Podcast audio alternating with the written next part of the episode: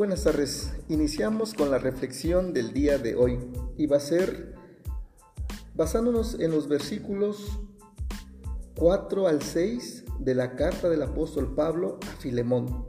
Pero antes de ir directamente a esos versículos, repasemos un poquito el contexto de la carta del apóstol Pablo a Filemón.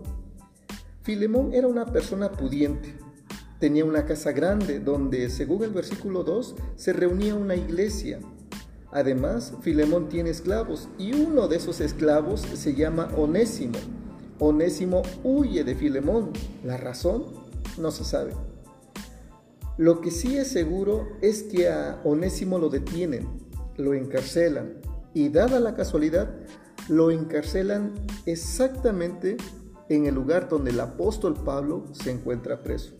Y es ahí donde ni tarro ni perezoso el apóstol le comparte el Evangelio. Onésimo acepta a Cristo y dentro de poco saldrá nuevamente libre. Pero quizá hay una duda en su interior porque toda su vida había sido esclavo, luchó por su libertad, lo consiguió. Quizá él pensaba, ¿y ahora qué?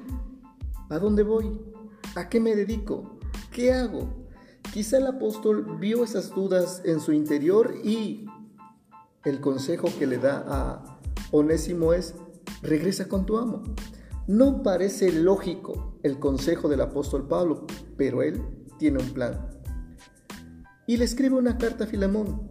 Y en esta carta donde supongo Onésimo estaba atento, le dice a Filemón que reciba nuevamente a Onésimo pero ya no como un esclavo, sino como a un hermano.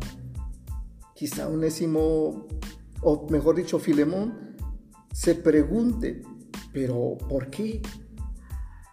Si yo soy el amo y Onésimo mi esclavo, ¿por qué tendría que recibirlo como a un hermano? Y es ahí donde el apóstol Pablo, donde vamos a leer los versículos 4 y 5, donde el apóstol Pablo inicia dándole un halago a Filemón y el versículo 6 será la clave de, de esta reflexión. Versículos 4 y 5 dicen, te recuerdo siempre mis oraciones y doy gracias a mi Dios al tener noticias del amor y la fe que profesas a Jesús, el Señor, y a todos los creyentes. El apóstol Pablo inicia halagando el amor y la fe de Filemón a Jesús y como resultado y reflejo de ello es que de verdad ama a los hermanos. Amaba a los cristianos, quizá a los cristianos que también eran pudientes, pero a un esclavo. Y es ahí el versículo 6, como dije, es la base y la clave de esto, dice de esta manera, ojalá que, tu, que esa tu fe que tenemos en común se vuelva activa y llegues a conocer todo el bien que podemos realizar en Cristo Jesús. La fe de Filemón ya era activa. Tenía una iglesia en su casa, recibía a los hermanos, amaba a los hermanos. Pero amar a un esclavo igual que a los demás, ese es el bien que se puede hacer, que se puede realizar en Cristo Jesús.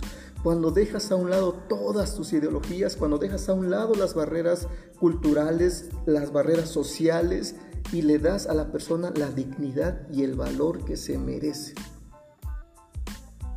Es ahí donde radica ese poder, como dice, dice el apóstol Pablo, todo el bien que podemos realizar en Cristo. Solo en Cristo podemos valorar a las personas por lo que son, no por lo que tienen. Solo en Cristo daremos dignidad a la persona, una dignidad que tiene por haber sido creado a imagen y semejanza de Dios.